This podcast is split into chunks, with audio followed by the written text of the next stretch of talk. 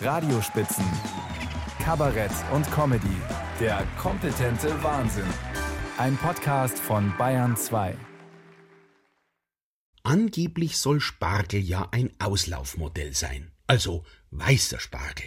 Junge lehnen ihn ab, weil er ihnen zu elitär ist. Ein altbundesrepublikanisches Luxusgemüse, das unter Ausbeutung migrantischer Arbeitskraft aus dem Boden geholt wird und lätschert auf dem Teller landet sozusagen der alte weiße Mann unter den Gemüsen und Hand aufs Herz, alter weißer Spargel ist ja auch abzulehnen, alter grüner allerdings auch.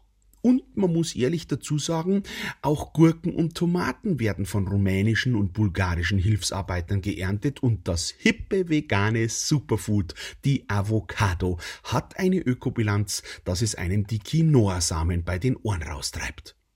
Also sind auch sie Gemüse der sozialen Ungleichheit, von Mango, Papaya, Bananen, Orangen ganz zu schweigen. Die sind ja auch noch kolonial belastet. Bleibt die Frage, was essen wir dann?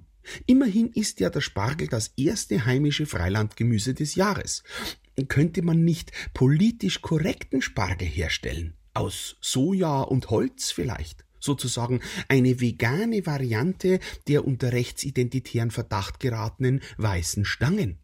Aber selbst das würde das Problem nicht lösen, meint zumindest jener Kulturwissenschaftler, der die aktuelle Diskussion ins Rollen gebracht hat.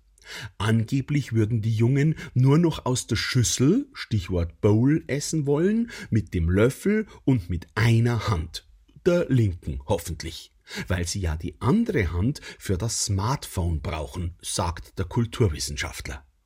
Das ist ein schönes Beispiel dafür, dass Wissenschaft ein stets fließender Prozess ist, der vielfach dem Prinzip Try and Error folgt, also Versuch und Irrtum. Die Pizza müsste längst von den Tischen verschwunden sein, wenn junge Menschen nur mit einer Hand essen würden. Und die Sauerei, die entsteht, wenn man versucht, einen Döner einhändig zu essen und nebenbei ins Handy zu schauen, die will ich mir jetzt hier gar nicht ausmalen. Mir persönlich wäre es übrigens sehr recht, wenn die jungen Spargel tatsächlich ablehnen. Dann bleibt mir mehr davon. Außerdem gibt's ja noch viel mehr moralisch verbotene Speisen russische Eier, indischer Curry, Toast Hawaii. Die Liste ist lang.